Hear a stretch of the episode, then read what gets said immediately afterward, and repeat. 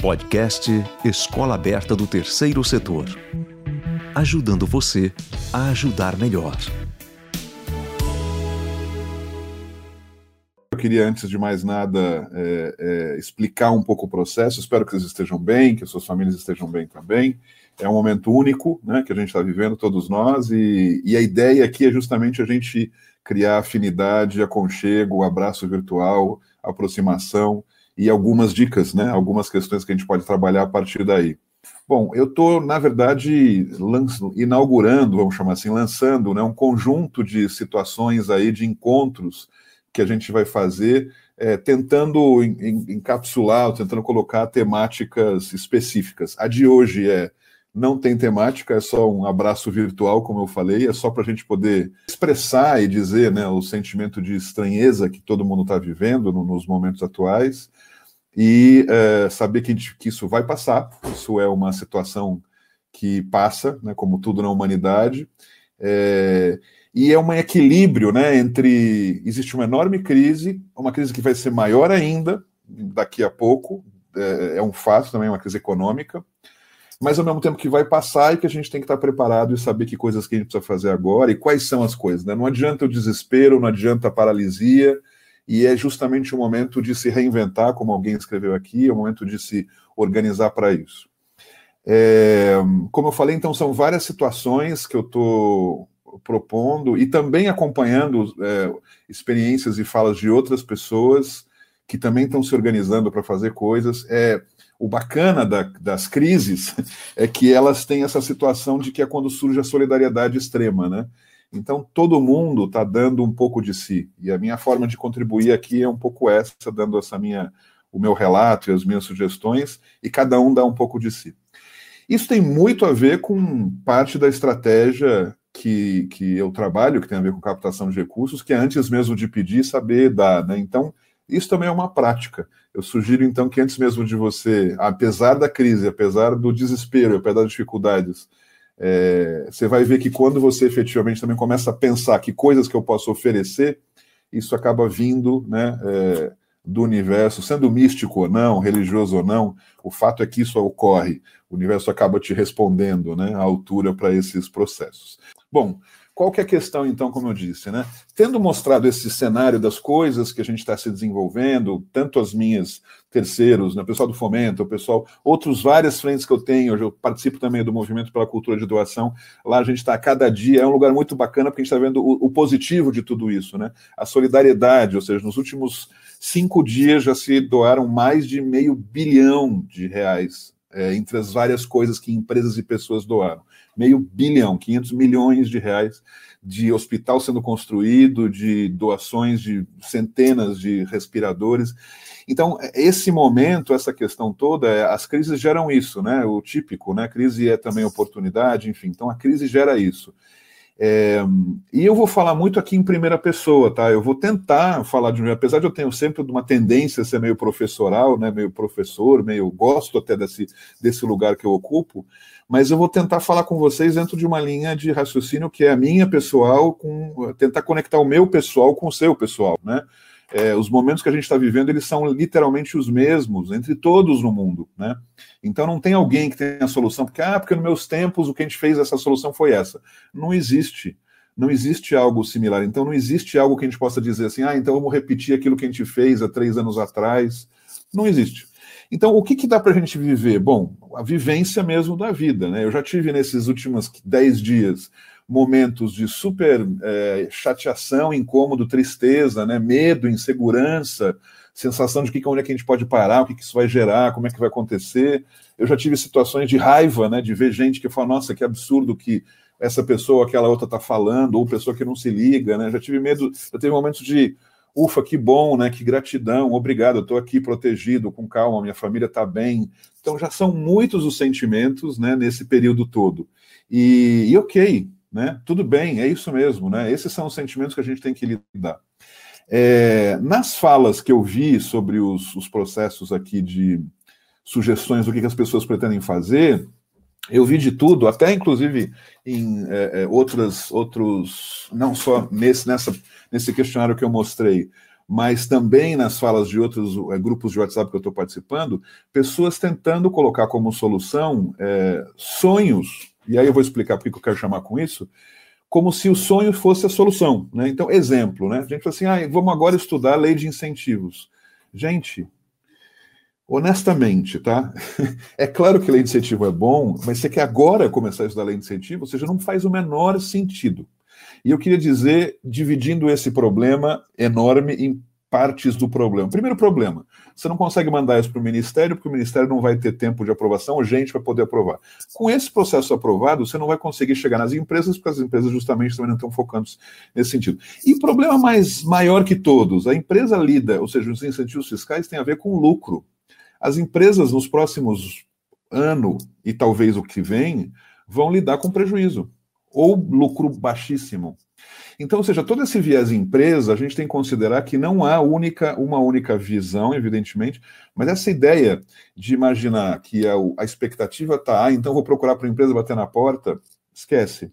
Um outro vai conseguir, vai. Quais? Os que têm relações próximas, justamente. Ou seja, o empresário ou executivo vai acabar se aproximando, ou por cidade, ou porque a cidade é aquela, ou por, é, conhece mais e tal. Então, eu estou só descartando o que não serve para depois me concentrar no que serve. Não é que não serve nada. Tem algo muito, é, muito, muito saudável, muito importante que serve que eu quero finalizar com ele. É, ah, vou então agora é, ver com o governo se ele aumenta meu convênio. Não, talvez ele reduza seu convênio. Talvez ele te incomode porque você nem entregou o convênio conforme deveria, mesmo sabendo que existe uma crise. Ou seja, tem uma toda uma linha de burocracia que tem pela frente aí que, com, por mais que exista um bom senso de alguns é, é, é, no, na, na, esfera governamental que você for falar, talvez a própria burocracia impeça, ou seja, você vai ter mais problemas burocráticos que outra coisa, para lidar com a prestação de contas existente, ou seja, para que lá eles entendam, não a pessoa, porque a pessoa entende, mas que o governo, é, é, é a burocracia concretamente entenda de que é um momento excepcional que a gente está vivendo. Ah, então vou fazer evento. Não dá, você já sabe, não dá para fazer evento porque a gente não pode estar na rua. Então, ok. Aí você fala assim, bom, então desespero, né? Não. Aí, aí que eu acho que é importante a gente entender. Literalmente, a gente tem que se reinventar para os próximos meses, pelo menos, os próximos dois, três meses. E o que, que sobra, né? Se eu tirei governo, se eu tirei empresa, sobra uma coisinha muito meiga, interessante, chamada gente.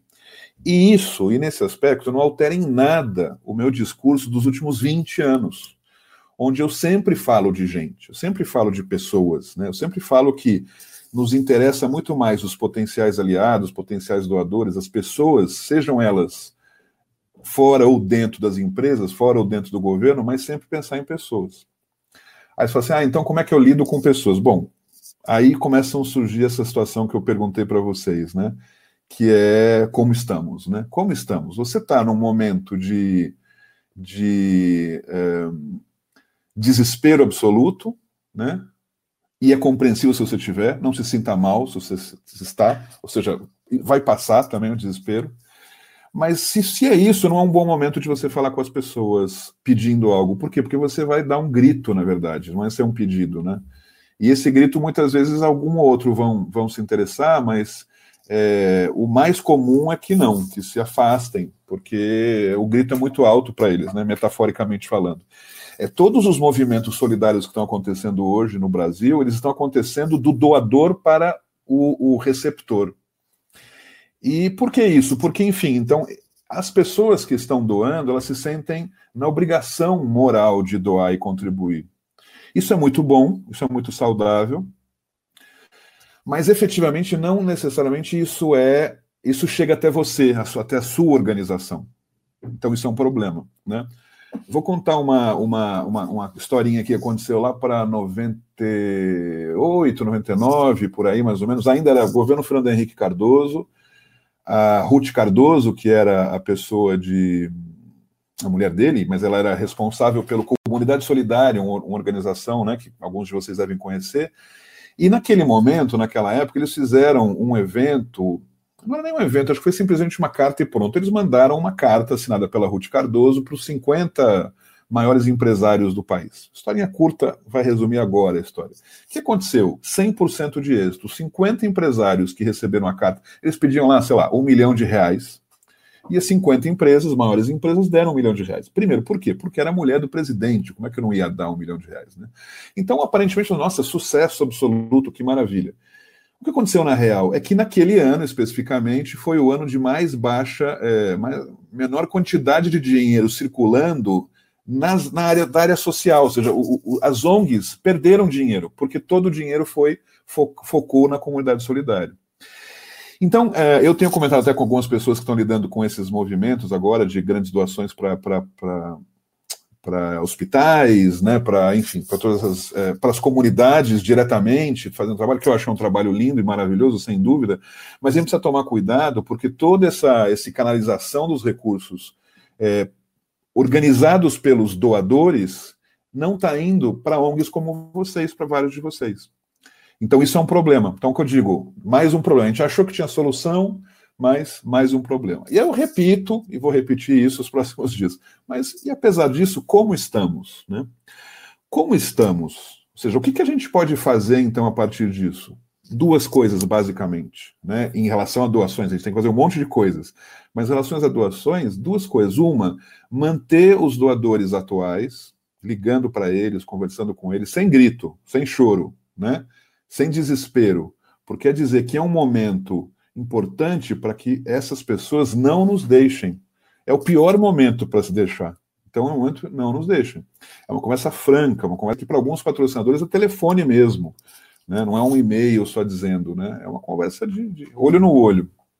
Olho no olho não dá, mas ouvido no, na boca, né? Então, o, o, que a gente possa fazer de uma conversa franca e pessoal e honesta. Então, essa é uma frente muito importante de garantia. E uma segunda frente que é de busca de novos. E esses novos, eu não vou encontrar eles na rua, ou qual, quem são esses novos?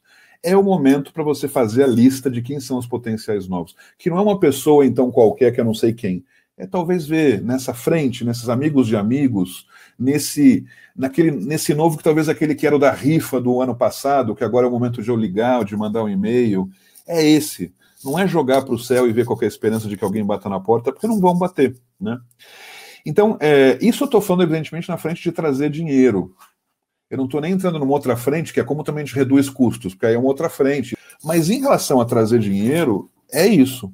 É uma reflexão né, de como estamos, né? Estamos assim. Eu preciso então falar com quem está comigo, para que ele não deixe de estar comigo. Ao contrário, se possível, que ele dê mais. Ou seja, fique à vontade, se você quiser, para conversar com essas pessoas, para que doem mais. Não há problema em dizer isso, porque é absolutamente compreensível a situação. Então, garantir, fidelizar esses que doem, que dão, que estão com você hoje, fato.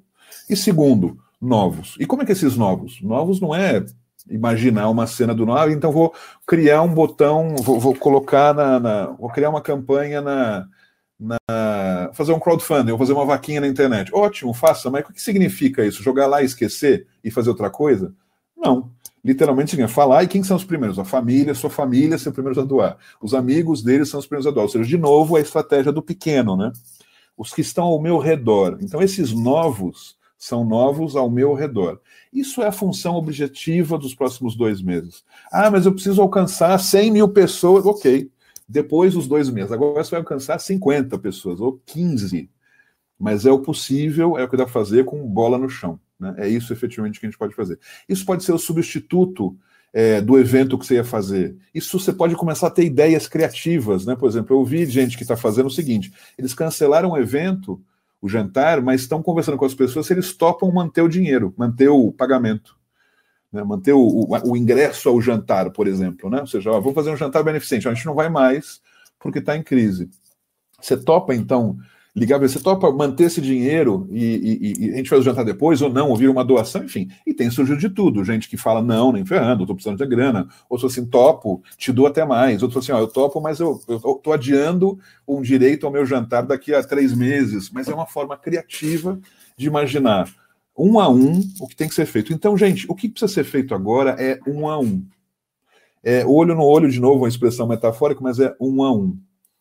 É, esse processo, ele, ele para quem, de novo, aí vou eu olhando otimista, de forma otimista isso, né? É, o que o captação muitas vezes é visto como aquele o patinho feito, feio da organização, aquele que traz o dinheiro, mas não é muito a nossa praia, a gente é mais de cuidar de criança.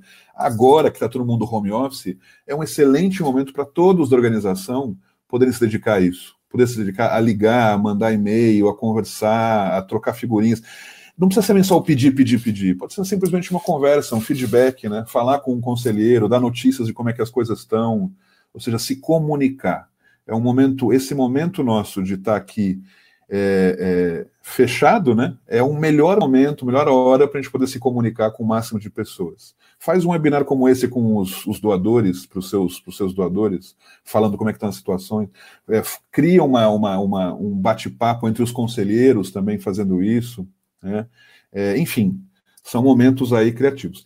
A Joyce falando que o Hospital Espírita André Luiz e o nosso plano de contingência está bem difícil. Eu não sei exatamente o que você chama de plano de contingência, se tem a ver só com custo ou também tem a ver com receita, né? Ou seja, Hospital Espírita, você tem que ir, Joyce, toda a tua, tua turma. Ou seja, vai direto, e-mail, telefonema, todo esse pessoal tem que saber que está complicado para você esse processo. Então, vai em frente, é ligação mesmo, e-mail, ligação, facilitar a doação também tem essa, ah, então você pode doar, posso, ah, então você tem que ir no banco, não, ele não vai no banco, né? Então, se existe um botão para isso facilitado, maravilha, né? Se você é, facilitar muito, você tratar ele como rei, né, pessoa, como que eu posso ajudar ao máximo uma situação como essa? A Juliana falou, acha que as pessoas vão continuar doando mesmo com a crise econômica que vai surgir? Não e sim. Não no sentido emergencial que está acontecendo hoje. Ou seja, hoje, se você perguntar para a pessoa o que, que você o que, que você doaria hoje para quem? Vamos falar algo vinculado ao hospital, algo vinculado à saúde, né? Por quê? Porque é emergência. É igual no tsunami, você doa porque tem o tsunami, né? Se tem o brumadinho, você doa o brumadinho. Então, esse urgente, esse urgente, naturalmente as pessoas não doam. Mas, de novo, por isso que eu falo, se você, como organização, faz um trabalho com os seus doadores e o, o, entorno disso, né, as pessoas próximas, você convence até o doador a falar com os próprios amigos deles, esses vão doar para você para o resto da vida. Isso pode se transformar numa fidelização. Você pode, a partir de uma situação como essa, é, virar um doador, a pessoa pode virar um doador recorrente, porque se iniciou uma relação, se fortaleceu uma relação. Né? Então é um momento, sim, de contar com esses. Né? Aproveite esse gancho, gente. Eu quero colocar muito isso claro para vocês. Aproveitem essa crise ela é uma enorme oportunidade de você fidelizar doadores e de você trazer novos doadores para sua causa, com cuidado, com elegância, de um jeito bacana, de um jeito saudável, é, é, mas é uma oportunidade, porque é um momento de, de, de complicação. Agora, nos próximas próxima semana, eu diria, todos os olhares estão, estão vinculados ao Covid-19, todo mundo. Daqui a duas, quando começar a crise feia, porque imagina que é, já tem uma semana que aquele morador, de, de, aquele vendedor ambulante já não trabalha na rua. E já tem pesquisa aí mostrando que isso significa que ele não tem dinheiro para a semana que vem. Então, daqui a poucas semanas, eu diria que duas, estou falando 15, daqui a duas ou três, começa a crise né, econômica. Essa crise econômica vai afetar todos, inclusive vocês, inclusive eu, inclusive todos nós. Então, ou seja, se eu estou com uma relação com o meu doador de dizer assim, estamos junto nessa crise, ou seja, é o momento de você de você é, me ajudar, né? É, primeiro, levar em consideração que ele também vai estar em crise, tá? Não, não, pensa que a crise é só de alguns, é do ambulante da rua. Não, a crise vai afetar todo mundo. Porque a empresa vai vender menos, a, o governo vai arrecadar menos, todo mundo vai ter menos dinheiro circulando aí, porque não houve dinheiro sendo, sendo investido.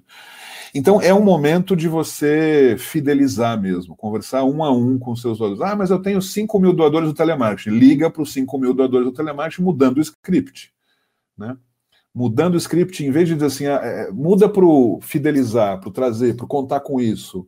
Né? Para aquele que você vê que tem oportunidade de que ele pode dar mais nesse momento, é o momento de você pedir mais. Tudo isso. Mas é muito um a um, é muito essa conversa de um a um. O Rubens falando, é, quem nos ajudou até aqui nos ajudará, vai continuar nos ajudando. Desde que você, a equipe sua, você, continue em conversas com ele. Porque pense que nesse momento, nesse exato momento, tem alguém pedido para o teu doador para doar para o hospital ao lado da casa dele. E ele vai pesar. Bom, se ele tem dinheiro suficiente, ele vai também doar para o hospital. Ótimo. Vai doar para o hospital, vai doar para você. Ou talvez ele não vai doar para o hospital porque prefere doar para você. Ou talvez ele deixe de doar para você. O que, que a gente tem que fazer com o nosso doador? Que quando ele pense na ONG, pense na nossa. Assim como quando a gente pensa em geladeira, pensa na, em Brastemp. Isso chama top of mind, né? ou seja, como é que, como é que a gente está na, na, mente do consumidor de, pelas marcas. Né? Então, ou seja, geladeira, Brastemp. Né? É, eu falei essa porque tem várias outras que aí já mais concorrido, né? Carros, pode falar Fiat, GM, enfim. Então, essas coisas da marca é um momento de a gente entender agora quem, qual que é, o que, que a gente fala assim, você vai doar para quem hoje? Vamos falar coronavírus, né? No sentido de doar para hospital. Isso é que está na cabeça do doador agora. Então, primeiro, criar um vínculo do coronavírus com a sua organização, seja porque você precisa desse recurso que está doando de alguma forma, está contribuindo, chegando lá na comunidade diretamente porque ele não está mais trabalhando e tal. Enfim, é o momento de se criar o vínculo agora com ele nesse aspecto, né? E daqui para frente, entender como isso é fundamental. Ou seja, é fundamental que quando o meu doador é, pense numa ONG, pense numa doação, pense em mim, né? Esse é o nosso objetivo, que a gente não vai conseguir agora. Agora é só um trabalho de presença, de avisar constantemente, mostrar que está fazendo, mostrar que solução que encontrou, como é que você está trabalhando agora com a comunidade, sendo que você está em casa. Seja muito franco, muito transparente, mas transmite isso. Marca presença, transforma que isso esteja na mente dele. É, eu sei que muitos de vocês fazem newsletters, as suas organizações e tal, mas não é esse tipo de coisa que eu estou falando, tá? Porque newsletter muitas vezes a gente recebe e deleta, nem lê direito, porque está configurado, está lá arrumadinho, um tipo jornal. Então, essa aproximação, essa informalidade, esse humanismo, essa coisa humano com humano, sabe? De eu ligar lá para o conselho e falar assim: olha, está complicadíssimo aqui. A gente está. É grave o que a gente está vivendo agora, porque a gente está no. Estamos tendo que ficar em casa, não podemos atender a comunidade, como é que a gente chega até eles? E ou seja, é o momento de você rever custo, reorganizar custeio, né? O que, que eu faço agora com aquela merenda que eu tenho lá no congelador? Eu preciso fazer uma, alguma forma para isso chegar na população, porque antes eu fazia isso, então, sabe, é remodelar tudo, se reinventar tudo. E trazer dinheiro é isso, relacionamento, conversar com cada um. Ah, mas eu tenho mil. Volto a dizer, você tem alguma coisa para fazer? Ligue para os mil, né? divida entre a sua equipe. Né? É o momento de você se concentrar aí. Né? É, e as ONGs que têm concentração em doações de empresas? Excelente pergunta, Daniel. É, Primeiro, lá para frente, né, reduzir essa dependência. É claro, isso não vai resolver nos próximos dois meses. É bem provável que essa concentração com empresas, uma ou outra caia, mas é bem provável também que uma ou outra, as maiorias se mantenha e queira ficar com você. Faz esse tete a tete, liga para o seu, o que eu chamo de poder de caneta, né? Quem que lá na, tua, na empresa que te apoia é o poder de caneta lá de fato? É o cara que de fato te disse o sim. É, é, é liga para ele, ah, mas eu ele tá. Liga para ele. Liga para ele porque de novo é humano com humano, né? Você, eu quero, tô te ligando só para saber se você vai manter o nosso compromisso, porque é um momento muito importante para nós de fazer isso. Inclusive, se você tiver alguma ideia que a gente possa gerar recurso para nós, excelente. Que tal a gente bolar uma estratégia com os funcionários da sua empresa online poderem doar, você falando, ou seja, usa esse cara da empresa como teu aliado, porque ele é teu aliado literalmente. Ele está apoiando ele, ele pessoa. A gente tem o hábito de falar ele empresa, né? Mas quem está de fato apoiando é ele pessoa. Ele que está segurando a onda, o rojão lá dentro de apoiar você lá dentro da empresa. Às vezes ele tem inimigos lá que não gostariam da ideia de que eles estão indo para lá. É bom a gente lembrar disso sempre. Então é sempre pessoas, né? É o momento de a gente aproximar, é o momento de conversar olho no olho com cada um pessoas. Então, é, a pergunta é muito boa porque, da mesma forma, você deve conversar com essas pessoas dentro das empresas que te apoiam. Não diria que é o momento de você aproveitar, buscar novas empresas. Não, aproveita em paralelo e vai fazendo essas estratégias. Vai tentando colocar gente no meio dessa relação com empresas, como eu falei, funcionários dessas empresas, é, fornecedores, empresas fornecedoras dessa empresa, ou seja, cria nessa conexão essas pontes, nesse segundo contato, né? É, cria essa situação de aproximação. É, a Juliane falou, eu comentei com um colega como um momento de grandes oportunidades e ele disse de incertezas. Concordei. Sim. É, não, quando eu digo oportunidade, não vou dizer, ah, então tudo é lindo, né, um momento maravilhoso, cheio de oportunidades. Não. Evidentemente que não. Mas é aquela coisa do termo grego, grego não, chinês, né, que crise também é a mesma frase, dizem, né, que é um símbolo para crise, oportunidade. Literalmente é. Né? É uma situação de, de, de oportunidades que podem ser geradas a partir disso. O que, a gente não pode fazer? De novo, eu pergunto do como estamos, né? Não se paralisem.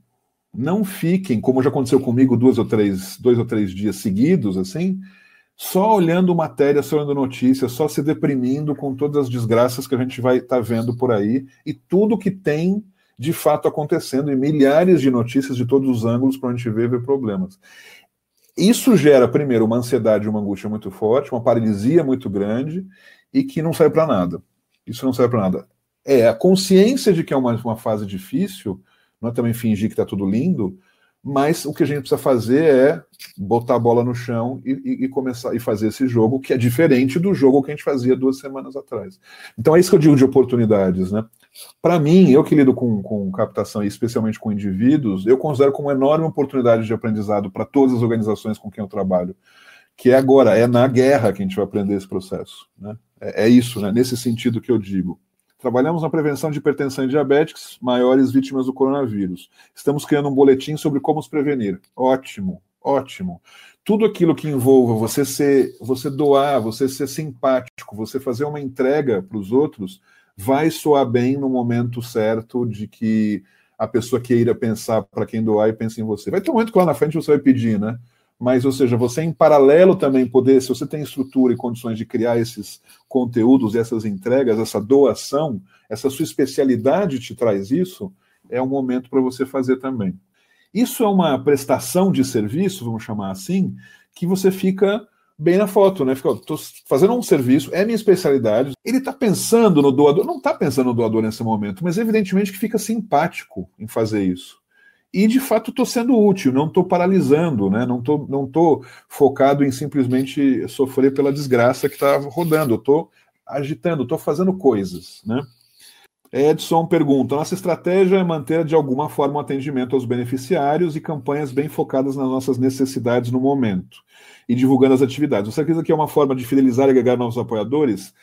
Se você, não sei, ficou um pouco, não sei, como é que você está conseguindo atender os beneficiários, Edson? Depois você me diz, porque se eles estão em casa e você consegue atendê-los online, é ótimo, porque aí você pode mostrar que você mudou o jogo, né?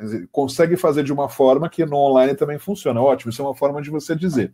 Agora, você chegar para os seus apoiadores é, novos ou, ou fidelizar e dizer: ah, o que a gente está fazendo é atendê-los com as necessidades do momento, divulgando atividades. Ele vai dizer, pô, então não aconteceu nada de especial, nada de diferente, né, nada de ruim, né? Não que a gente tenha que jogar coisa ruim, mas é, é, literalmente está todo mundo mudando seu, seu, suas, sua, suas rotinas hoje.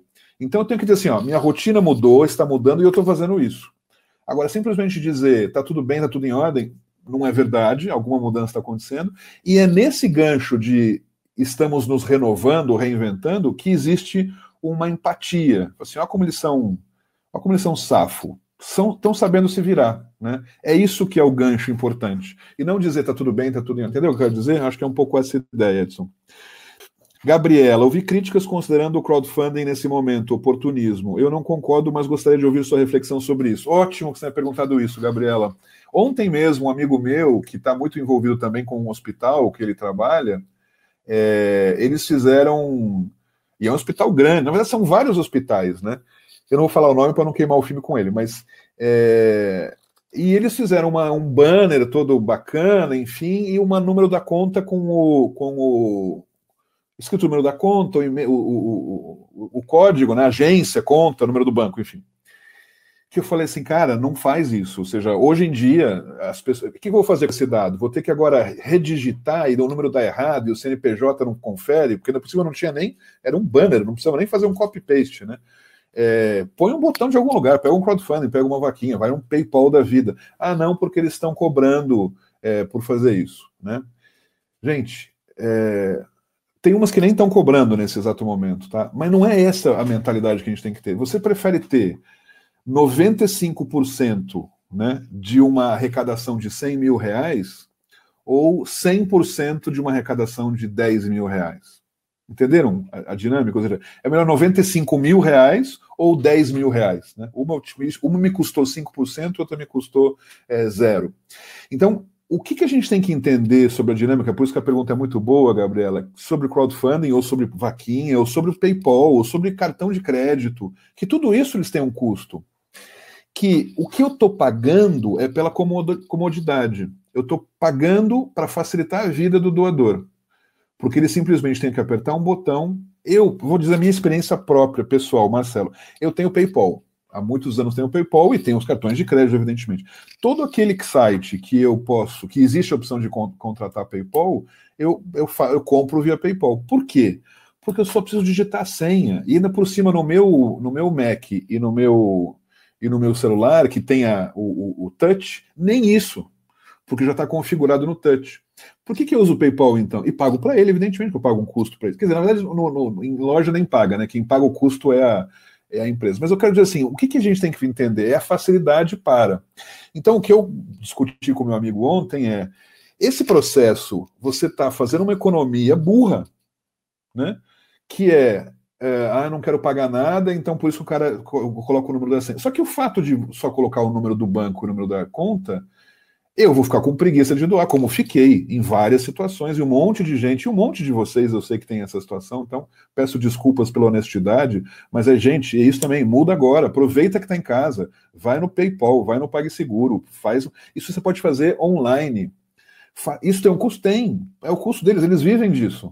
Mas isso gera uma facilidade para o doador. Eu só clico um botão, preencho logo que precisa preencher e doei. Isso que a gente tem que entender a facilidade. Imagina se hoje as lojas online fossem no sentido, ah, comprei as meias, comprei a pizza, comprei a pizza, ah, então tudo bem. Agora você deposita no banco tal e me confirma o, o, a, o comprovante de depósito para que eu possa então chamar o motoboy e entregar a pizza para você. Não faz sentido. Ou seja, tem que ser facilitado. Isso tem um custo irrisório. Porque o que eu ganho em escala em relação à quantidade de gente que entra porque é fácil é muito superior ao custo que eu teria se fosse só de um, entendeu? Então, obrigado pela pergunta, Gabriela, porque eu queria colocar esse tema mesmo. Suzana, vou ler aqui enquanto falo. Uh, somos de Guarulhos, nossos educadores estão também realizando atividades com os atendidos à distância, legal, para não perder o contato com o público e ver as suas necessidades nesse momento. Sobre captação, temos seguido os conselhos que aprendemos com você, legal e demais captadores, porque até então as despesas da ONG continuam. Obrigada pelas dicas e orientações.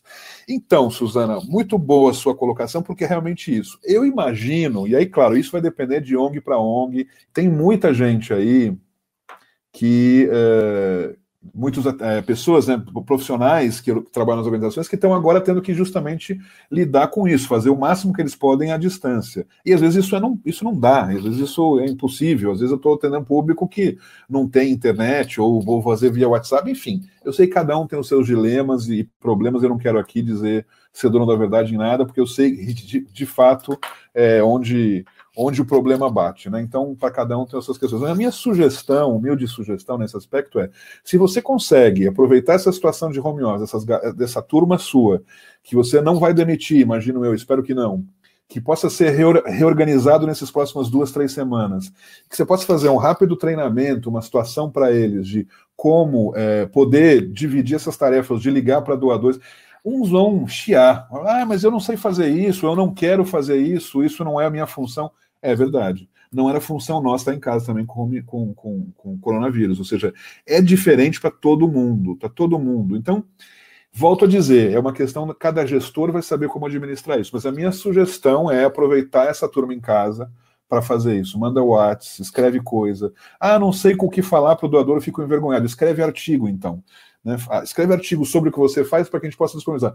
Reorganiza essa, essa, essa sua cultura que antes era focada quase 100% no atendimento, e agora é um momento de também tem atendimento, se possível, mas também quero trabalhar com, é, com captação da melhor forma possível, porque é a forma que você tem de.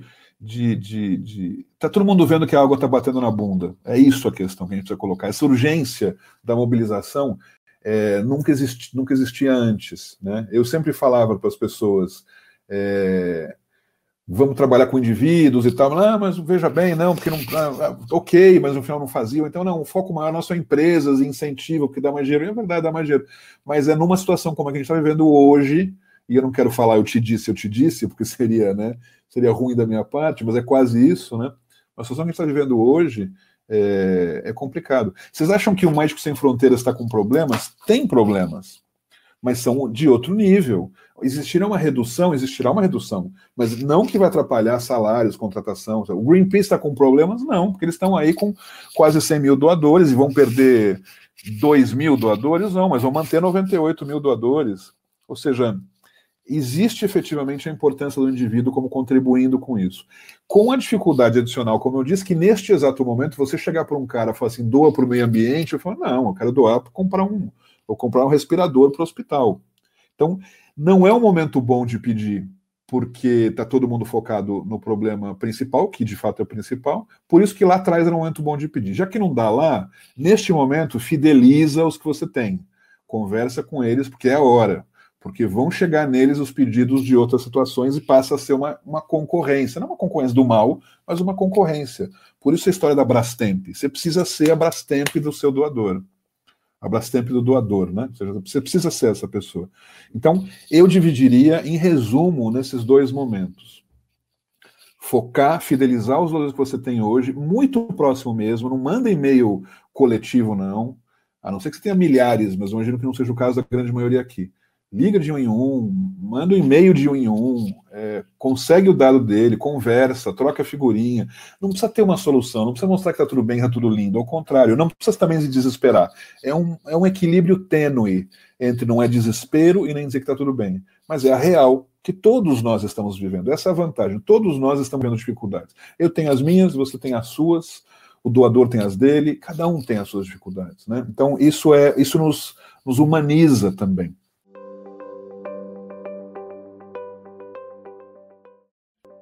Uma contribuição que a gente pode fazer aqui no coletivo, que é a ideia de que eu estou chamando de colocar bola no chão, né? Ou seja, como é que a gente lida com a crise? Ela existe, mas como é que a gente transforma isso nem em paralisia, nem em esperança futura de o que, vai acontecer? E quais são as coisas necessárias que precisam ser feitas é, já, né? Ou seja, e com um olhar muito atento e pragmático do que, que é necessário a ser feito. É, esse, então, é o objetivo desse nosso encontro, por isso que eu convidei essas pessoas. Quem quer começar? Pode começar, Carlos, talvez. Diga lá. Então, bom dia a todos, pessoal. Bom dia, vocês forem assistir mais tarde, boa tarde, boa noite. É, eu sou o Carlos, eu estou na Ambev há sete anos, sete anos e meio, e hoje na companhia eu sou responsável por todos os nossos programas de impacto social, e eu acho que o maior programa deles foi onde eu consegui conhecer o Marcelo, a Maria, não tive a oportunidade de conhecer a Luísa antes, é, mas eu sou responsável pelo nosso programa de voluntariado que a gente chama de VOA.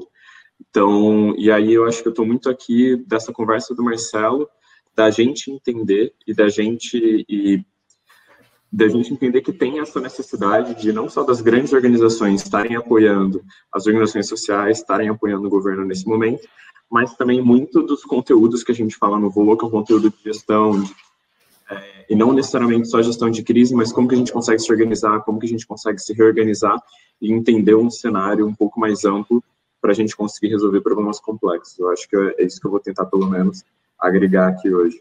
Eu sou Luísa Teixeira, sou coordenadora de conteúdo e treinamento da Luta pela Paz.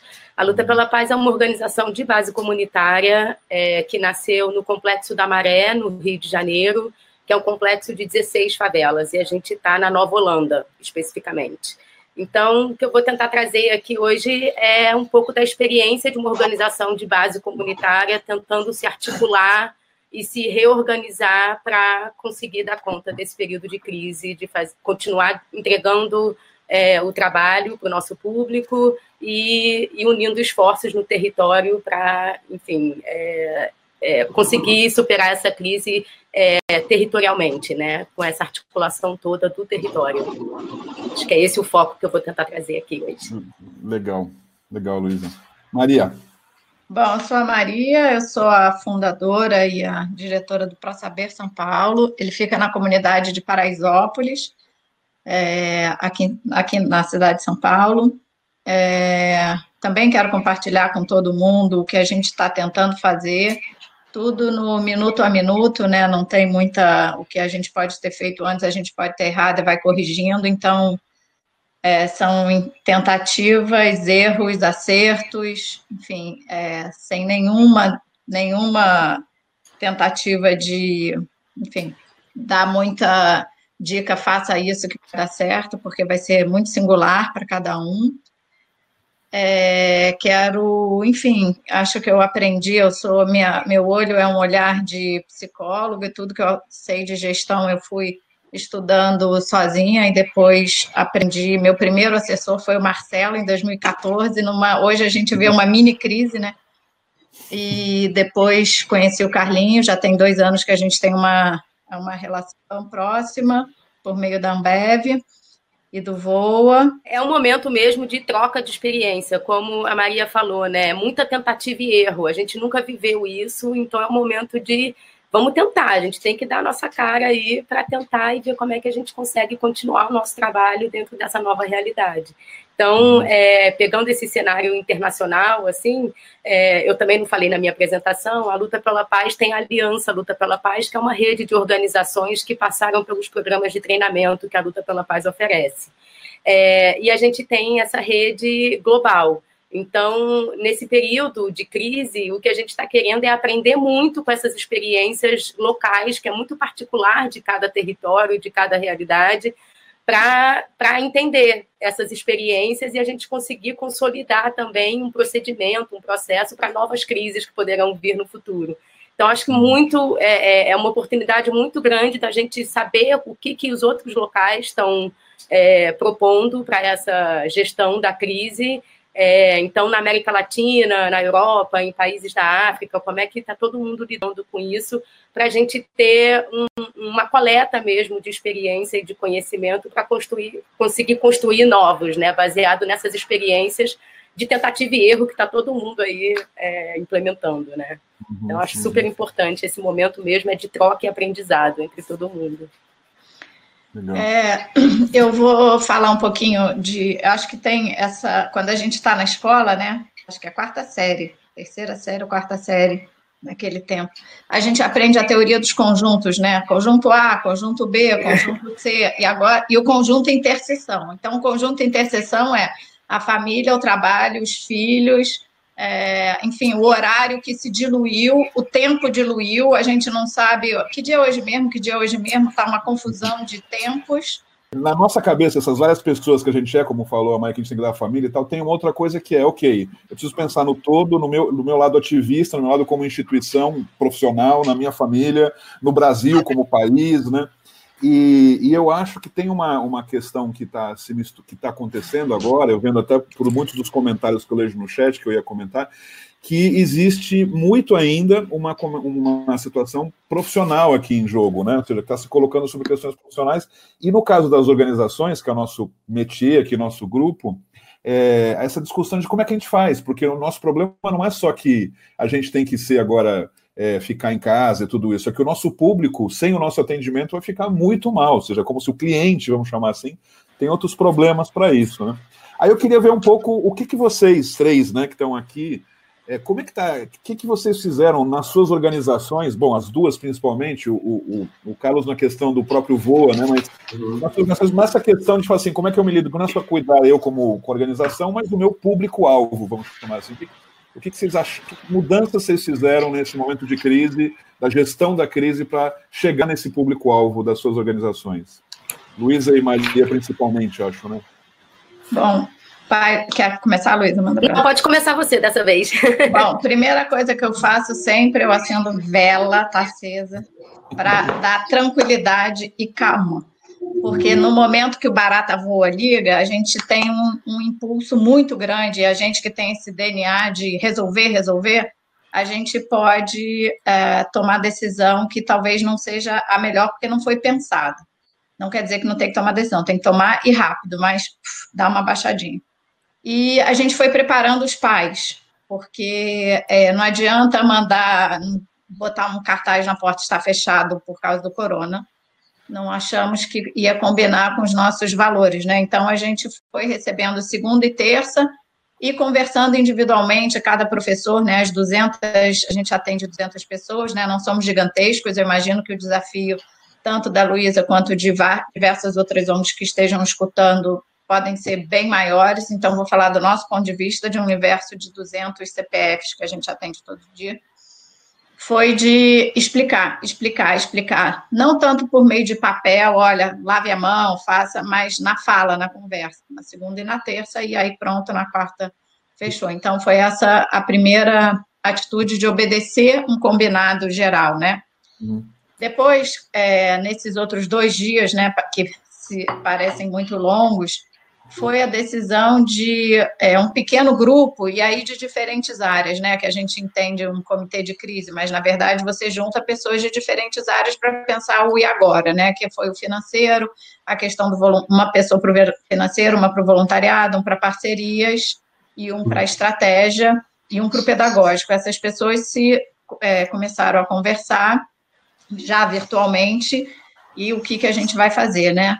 Então, no primeiro momento, é esse dilema que o Carlinhos, enfim, que todos vocês estão falando, que é do micro e do macro. A gente fica todo o tempo um pé no micro, um pé no macro, um pé no micro. Eu estou dentro de uma comunidade de 100 mil pessoas que tem lideranças super fortes, super bacanas, que é a União de Moradores, né, representada pelo Gilson, pela Elisandra, pela Regiane, que é, começaram as campanhas para a comunidade como um todo. Então, fica a questão, ajuda a comunidade, ajuda o PRO, ajuda a comunidade, ajuda o PRO, né? Então, e que depois você entende que dá para fazer os dois, né? No primeiro momento parece dicotômico, ou isso ou aquilo, aí depois você lembra, não, dá para fazer os dois.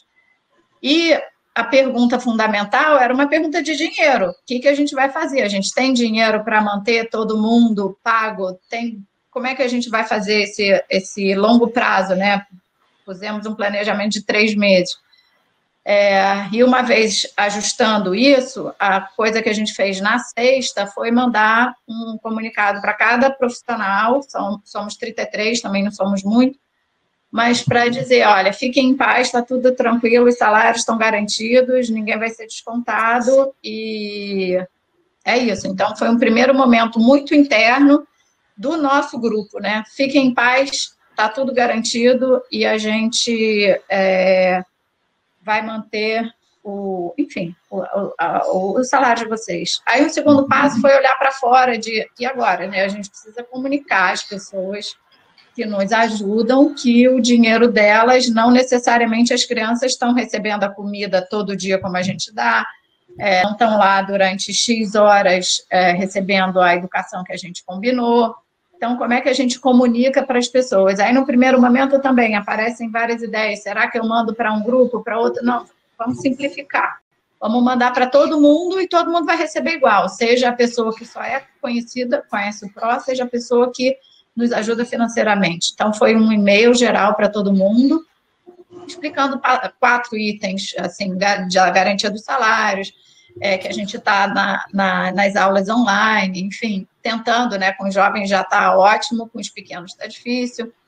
E, enfim, e também muito internamente a gente não está em campanha aberta, que quem puder colaborar é, vai nos ajudar muito, porque não vai é, não vai comprometer a nossa, o nosso planejamento financeiro, né? Então, é, e é tudo isso é toda hora, então é essa avaliação o tempo todo. E o que eu acho que é muito legal que o Marcelo está falando, e que é assim, acho que o mais importante é a gente não ficar angustiado, eu estou ensinando, eu estou ensinando, eu estou ensinando. Cara, o que gente, é minha opinião, o que eu acho que a gente tem que fazer é esse cuidado. Uhum. Que é uhum. isso, que no, no particular, no individual, todo professor, toda pessoa que trabalha no PRO, quando chega, a gente diz que bom que você veio, nossa, eu estava com saudade de você desde ontem. Então, é esse contato individual com as mães agora, né? Porque as crianças não, não têm celular, e com jovens. Cara, estava com saudade de você ontem. Como é que foi seu dia? Os professores estão no miúdo virtualmente, que é esse cuidado com cada um e com todos os funcionários, né? Então, a gente pegou a rede, dividiu, dividiu, para que esse cuidado acontecesse. Eu acho que isso é o mais que a gente tem que fazer. E não desengajar o jovem, que eu acho que esse é o mais desafiador é não deixar os meninos sem o. que é tão difícil engajá-los. Então, como a gente faz para tê-los ali no dia a dia? Então, é, qual é o planejamento para frente? É quase dia a dia. A gente não está ainda com o nosso um planejamento incrível, como a gente aprendeu que tem que fazer, não está. Não é isso. A gente tem um planejamento de dia a dia e avaliando. Mas a gente vai distribuir sexta, produto de limpeza, e agora já conseguimos respirar, né? Pusemos a máscara, entendemos o que, que a gente vai fazer no micro e no macro já as articulações com as outras redes, disparando outras doações para a comunidade, para a União de Moradores, para a CUFA, que é a nossa parceira, por meio da Cláudia, enfim, as outras organizações trabalhando juntas também. Também, assim, a luta pela paz foi muito na linha que a Maria descreveu. É, no primeiro momento, a gente tomou a decisão de fechar muito o estado do Rio de Janeiro, né, decretou então 15 dias e aí a gente acatou. Então foi de, do final de semana para segunda-feira que a gente fechou mas felizmente, assim, todos os nossos é, educadores e coordenadores têm contatos muito diretos com o público atendido da luta pela paz. E como a gente está dentro de um território que é muito afetado por violência armada, com muitos conflitos e conflitos frequentes, é, o nosso público está acostumado a checar redes sociais e a checar os grupos de WhatsApp que eles têm dentro da organização para saber se está aberto hoje ou não está porque, uhum. enfim, é uma realidade que a gente enfrenta na maré. E, e, aí o movimento da primeira semana foi: vamos tentar, em termos de equipe, todo esse cuidado de mapear a equipe, de saber se vocês estão bem, é, quem está no grupo de risco, quem não é do grupo de risco, quem convive com pessoas do grupo de risco, exatamente para a gente começar a fazer esse mapeamento interno para conseguir planejar o que, que a organização daria conta durante esse período é, de quarentena. Então, esse mapeamento de saúde também, tanto física quanto psicológica, mental da equipe, foi feito para a gente entender com quem a gente pode contar e de que forma a gente pode contar nesse momento. É, não no sentido de, de, eliminar do processo, mas de ver como que, então, é, a pessoa, né, essas pessoas podem estar contribuindo nesse, nessa gestão da crise. Então, quem é que pode, por exemplo, numa, numa ação de doação, está na linha de frente para entregar essas doações, né? Uhum. Então, muito mapeamento, muito com esse cuidado, assim. É, quem é que pode estar na linha de frente, ainda em contato com o público e tal.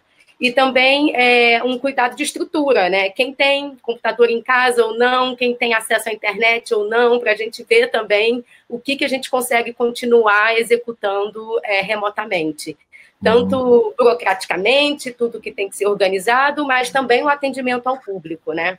E aí, então, essa primeira semana foi muito esse momento de mapeamento interno, mas, paralelamente, é uma articulação muito grande no território. Então, é, a gente, o nosso plano de contingência está dividido em cinco eixos, que é disseminação de informações seguras, verídicas, embasadas, é, e aí entra também conscientização ou esclarecimento de fake news, porque no início é, muitas fake news começaram a circular ali também nos grupos de moradores da Maré. Então, uma tentativa muito grande também de acalmar, de cuidar e esclarecer informações e fake news. Assim. Então, esse eixo de disseminação de informação é muito forte. É, o eixo de articulação, que inicialmente, e assim, o tempo todo é muito necessário, mas inicialmente foi muito importante, eu vou focar um pouquinho nele. O atendimento remoto ao nosso público, o cuidado com a equipe e a sustentabilidade, que entra toda a parte de financiadores, comunicação com os financiadores, como é que a gente continua atuando dentro dessa nova realidade, dando satisfação mesmo para os financiadores e mostrando a importância desse momento, é. do recurso chegar sim, para a gente conseguir, enfim, tentar atuar de maneiras diferentes, criativas, mas continuar entregando o que a gente é, entrega diariamente com os, com, com os financiamentos que recebemos, né? Então, dentro do eixo de articulação, que eu acho que é super importante nesse momento é, inicial, é união de forças. Então, assim, primeiro, imediatamente a gente começou a pensar em segurança alimentar, em produtos de higiene. A gente sabe que o contexto lá da maré é uma dificuldade, água potável, né, abastecimento de água, enfim. É, então, a gente começou a, a, a articular territorialmente essas demandas. Então, vamos fazer campanhas de doação concentrada. Né? Cada organização concentra em determinados itens. Então, dentro da Nova Holanda, a Luta pela Paz arrecada produtos higiênicos, a Rede da Maré arrecada alimentos, para hum. tentar maximizar e potencializar a arrecadação e também a distribuição. Então, para distribuir não só para os atendidos da Luta pela Paz ou para os atendidos da Rede da Maré, mas a distribuição coletiva também no território.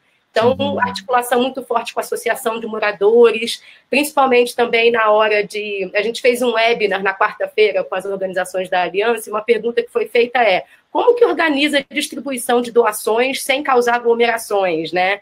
Pois é, então a gente está aprendendo, tem uma organização no Complexo do Alemão que mandou um videozinho para a gente mostrando como eles estão fazendo, muito baseado nas informações que a clínica da família ou a equipe de saúde, de atenção básica está orientando, Então é isso, esse momento de articular e saber onde eu posso buscar informações para compartilhar e a gente pensar nos nossos planos. Então, por exemplo, agora a, é, a gente fez, ganhou uma doação grande de, de sabonetes líquidos, é, também articulando com as nossas parcerias, e aí a distribuição vai ser no sábado, de casa em casa. Então, a gente está mobilizando quem da equipe pode fazer isso, de entregar em casa em casa, que a gente entende que nesse primeiro é uma tentativa. Vamos ver se vai funcionar. Né? Então, é, para tentar, enfim, contatos, evitar contatos é, com, com, muitas pessoas. Então, é isso, esse momento de articulação, de unir força e pensar como é que junto a gente pode é, se ajudar. É, é né? Então, acho que é bem por aí. Esse foco da articulação é muito. E até de redes pessoais nossas também. Né? Uhum. Eu tenho algum conhecido, amigo, parceiro de outros carnavais, outros projetos, que pode, por exemplo, é, negociar um acesso à internet remoto para um, um grupo de funcionários meus para a gente continuar atuando. Enfim, uhum. a gente foi pensando em mil ideias. Né? Uhum. E em relação ao atendimento remoto a gente está com várias ideias que a gente compartilhou com as organizações e também tentando aproveitar esse momento de crise é, e para aprender junto, da gente tentar, a gente criou alguns desafios, né? Como a gente é uma organização de boxe e artes marciais, então de muito exercício físico, a gente está criando desafios que a gente coloca nas redes, pelos grupos do WhatsApp, aulas em live no Instagram. É, e também agora tentando adaptar alguns, algumas informações que a gente está dando de autocuidado, saúde mental, é, para compartilhamento em rádio comunitária também, que a gente não sabe que nem todo mundo tem acesso à internet. Uhum. Então, a gente está tentando, assim, na tentativa e erro, continuar o atendimento remotamente, muito atrelado ao acesso à internet, tentando adaptar para aqueles que não têm acesso à internet, com os esforços que a gente tem de ligação telefônica mesmo. Então, a gente está com um plantão de atendimento de, do suporte social e saúde mental. Então, é isso, assim, tentar concentrar esforços para maximizar esse atendimento remoto é. é, para o nosso público. Acho que, é, em linhas é... gerais, acho que é isso que a Luta pela Paz está, nesse primeiro momento, experimentando. Legal. Carlinhos, comenta aí, só vou fazer um comentário antes rápido, também casado com o que a Luísa falou. É, da mesma forma que existe essa crise monumental, existe também uma rapidez de solidariedade como nunca antes, né? Ou seja, com muita agilidade têm sido feitas coisas incríveis. Como eu falei, a gente, em uma semana, um grupo de, de organizações garantiu 40 bilhões de reais do governo para garantir minimamente a renda. Só pelo que eu ando acompanhando pelo movimento A Cultura de Doação, que é outro movimento que a gente participa, é, já ultrapassou meio bilhão de reais entre pessoas é, e fundações e empresas contribuindo. Provavelmente é muito mais que isso, isso é só o número que colocado lá. Agora, a crise, a questão em si está que isso muitas vezes está indo não exatamente para as organizações. Acho que é uma. As falas que estão colocadas aqui no chat, na sua grande maioria, é uma dificuldade, porque o dinheiro circula, as iniciativas surgem, mas esses dinheiros às vezes estão, indo, estão sendo aplicados diretamente em ações, em questões desse sentido. Isso não é, é o que eu digo, tem uma. É tudo está se ajustando, mas de forma muito rápida, né? A gente fez esse evento em dois dias, né? O que a gente está fazendo aqui é uma demonstração de que a gente tem que, pela solidariedade, sem nenhuma firula, nenhum enfeite, nenhum nenhuma coisa, a gente está aqui colocando a nossa cara. E, e então queria te perguntar, Carlinhos, nesse sentido, ou seja, como é que você vê essa questão da crise e essa ideia da criatividade, solidariedade, tudo misturado, né? Elas estão fazendo muita coisa, eu imagino que não sejam só elas, então todas as organizações que estão aí também participando desse, desse webinar. E eu sei que uma coisa que a gente já falou entre nós quatro, e eu acho que é muito importante também deixar claro aqui, é que acho que calma também é muito importante nesse momento. Então, aquelas pessoas que estão ouvindo esse monte de coisa que está acontecendo, se não conseguir fazer, também saber que está tudo bem, assim, né? Uhum. Que é muito importante cuidar de você mesmo, saber que só se manter seguro já é o suficiente. E, ah, putz, a Luísa fechou a luta pela paz, a Maria tinha fechado para saber, depois eles abriram de novo, começaram a fazer um monte de coisa. Na...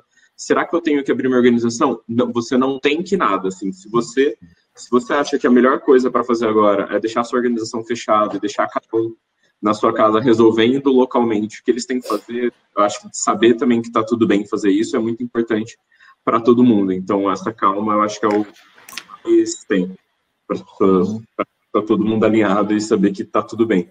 Né? Mas aí eu acho que respondendo um pouco da sua pergunta, acho que a atividade é o mais importante aqui, né, Marcelo? Porque foi o que você falou, a gente fez isso em dois dias, é, todo mundo está mudando aí a forma de atuar muito rápido e pode ser que daqui dois dias a gente já mudou de novo a nossa uhum. forma de atuar.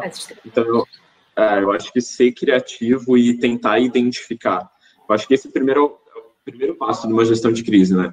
Sabe, entender e tentar entender minimamente qual é o seu papel nesse cenário e o que, que você consegue fazer. E foi por isso até que eu comecei falando de se o que você consegue fazer é ficar em casa e deixar os seus voluntários que trabalham com você na casa deles, está tudo bem. Mas assim, eu acho que entender todo esse cenário e falar assim, olha, tem esse monte de coisa aqui que está acontecendo. É, e falar o que, que eu posso, não posso fazer é o primeiro passo. Então, acho que isso também é muito criatividade, né? Porque quando você define o que você pode fazer, vai ter coisas que você já faz no seu dia a dia. Então, tem contato de rede, meus professores, eles fazem um atendimento. Se vai ser por telefone, se vai ser online, se vai ser por WhatsApp.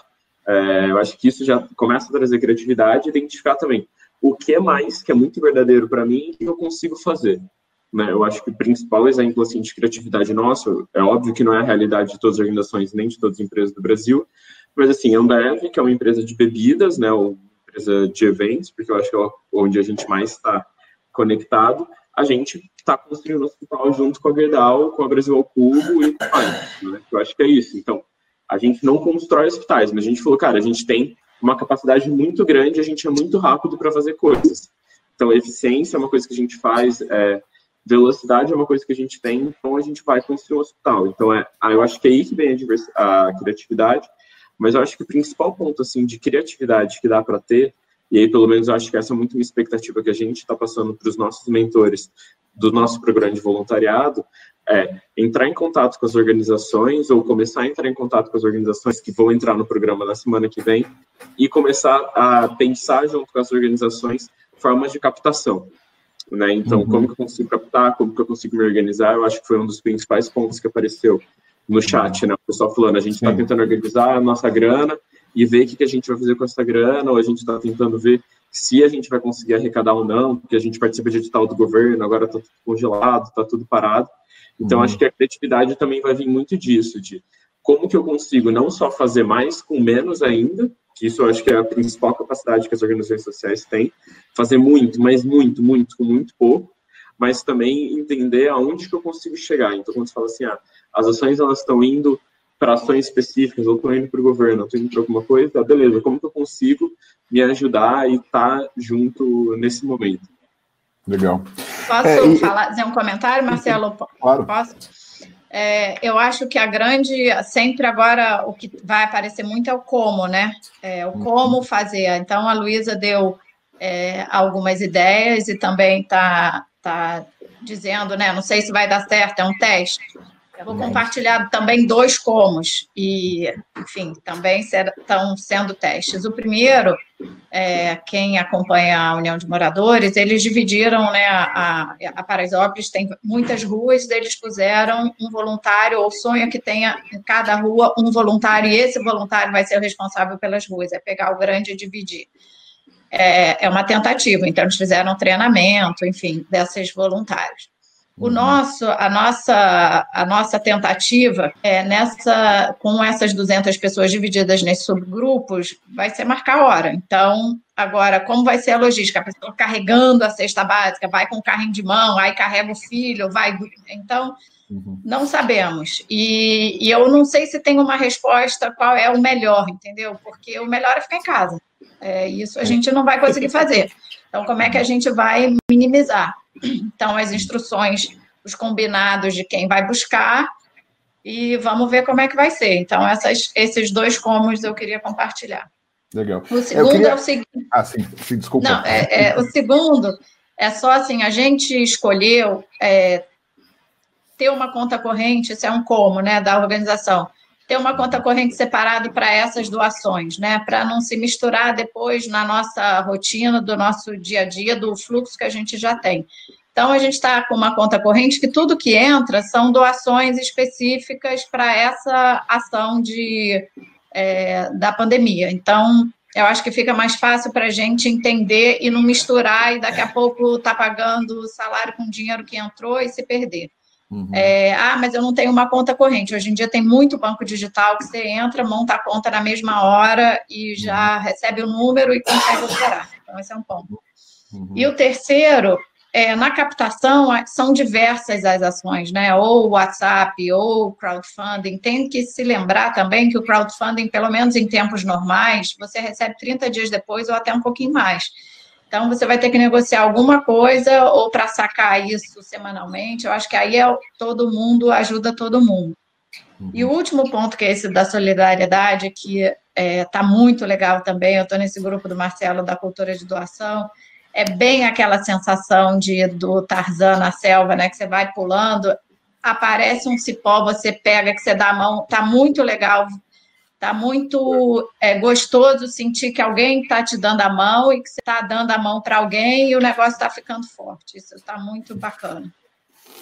Pô, essa, essa metáfora do Tarzan é muito melhor do que a ideia que eu ia dar. Eu vou seguir ela agora. Porque eu ia comentar isso, né? Acho que o que tem de. de eu não sei, depois da minha fase, dois, três dias de péssimo, deprimido e super chateado, eu tô, acho que, num processo inverso e eufórico. E acho que tem um monte de coisa interessante no meio dessa crise, e principalmente o que se refere a isso, né? Ideias criativas que podem ser replicadas a gente pode replicar mais que o próprio efeito do vírus. Né? A gente também está em. Pode ser progressão geométrica nesse sentido. Então, acho que o que está acontecendo esses dias, que eu estou vendo nos lugares, é que uma ideia a pessoa já pega, já copia, já faz, é para copiar mesmo, isso se repete. Uhum.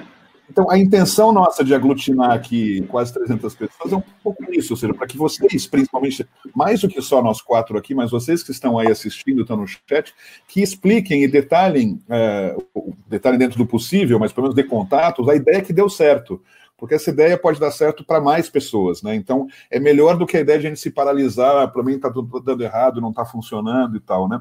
Eu, por exemplo, eu fiz essa pergunta agora que falei sobre eventos cancelados, porque muitas falas aqui estavam nesse sentido, ah, cancelamos nosso evento, cancelamos nosso evento. Ok, mas o que a gente vai fazer então com isso, né? Não adianta a gente sentar na pedra e chorar por função disso. Eu tenho histórias de gente que eu, que eu, que eu conheci, organizações que fizeram várias coisas diferentes e, e não imaginadas, né? Gente que cancelou o evento, mas pediu para todo mundo que tinha pago se topava que aquilo pudesse ser uma doação mesmo sem evento.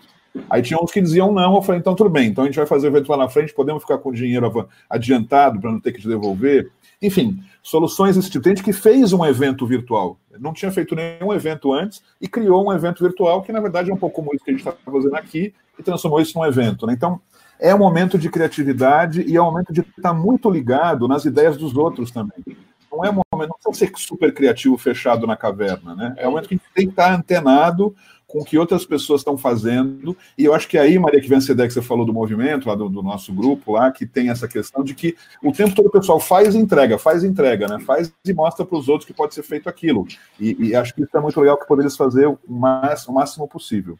É... Marcelo, tem uma coisa legal que é assim, a gente no terceiro setor está aprendendo com o outro, né? Eu escuto a Luísa, escuto outros parceiros, e mas também olhar outros é, mercados, outros, outras ah, frentes para a gente ter ideia para o nosso, né? O que está lá, que parece tão nada a ver, tem uma coisa que pode ter a ver, né? Então, eu acho que também essa troca entre setores que podem parecer tão distintos, né?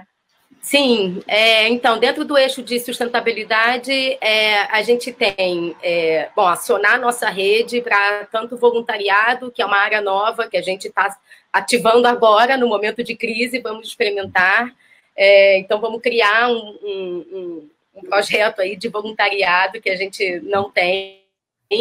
É, e então, assim, para além de ativar a nossa rede de contatos mesmo e tentar mapear empresas que estão fazendo pequenas doações ou pequenos investimentos, assim. Então, a gente está escrevendo projetos pequenos, de baixo valor, de 5 mil, de 10 mil, pequenos mesmo, focados na, na, na, nesse momento do, do coronavírus, assim, para isso.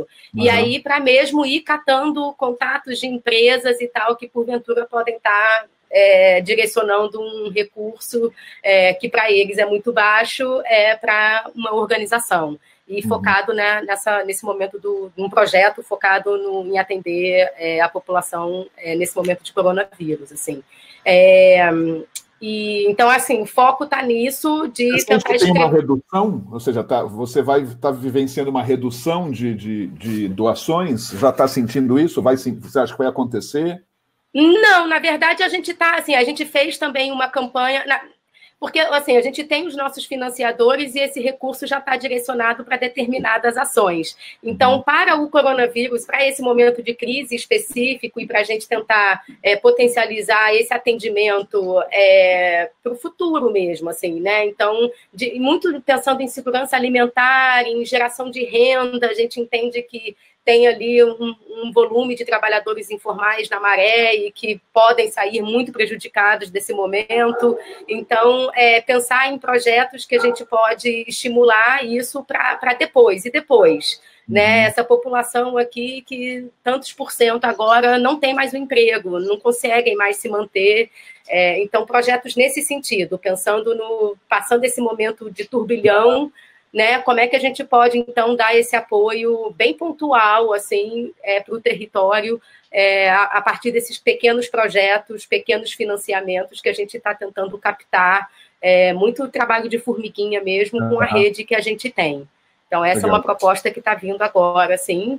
É, e a gente está fazendo campanhas de doação específica, é, como eu comentei, né? Cada organização do território está é, tá focando em itens específicos para que a gente tenta, tente arrecadar um volume maior para conseguir atender um volume maior dos 1.200 atendidos da luta pela paz. Assim. Legal. É, Maria, algo a comentar sobre isso? Está tá diminuindo? Você acha que vai diminuir ah, os recursos? Se você tem uma crise financeira também, ou, ou ao contrário, está aumentando? Como é que está essa? Qual que é a, teu, a temperatura disso, o termômetro? Então, hoje, agora, não. Talvez muito pequenininho, assim, na, na doação da pessoa física. Ah, eu doava tanto, vou preferir uhum. doar um pouco menos. Mas uh, eu tenho medo, na verdade, porque se muitos dos nossos parceiros são do mercado financeiro, e o mercado financeiro está essa turbulência, um dia a bolsa despenca, outro dia sobe, despenca de novo, eu tenho uhum. medo para o segundo uhum. semestre, tenho sim. É, então, mas eu acho que a gente vai viver um dia após o outro, pensando no planejamento geral, é, nesse momento, a gente está focando nessa, bem como a Luísa falou, de formiguinha num pequeno, na nossa pequena rede, para montar esse fundo do agora. E, e aí, e vamos paralelamente olhando como é que estão as captações macros da instituição, né? E a uhum. tomada de decisão, acho que dia após dia. Medo eu tenho. Uhum. Porque, enfim, se a gente muitas vezes está apoiado no mercado e o mercado está é, tá sofrendo ou vai sofrer ainda mais, é você que está uma semana antes, você conta como é o futuro. futuro, né? Você conta para gente. O futuro ele é bom e mal. Depende do. Eu publiquei hoje, eu tenho um grupo que eu, que eu faço, mando sacadas diárias né, sobre captação de recursos no Telegram, umas 300 pessoas lá que acessam.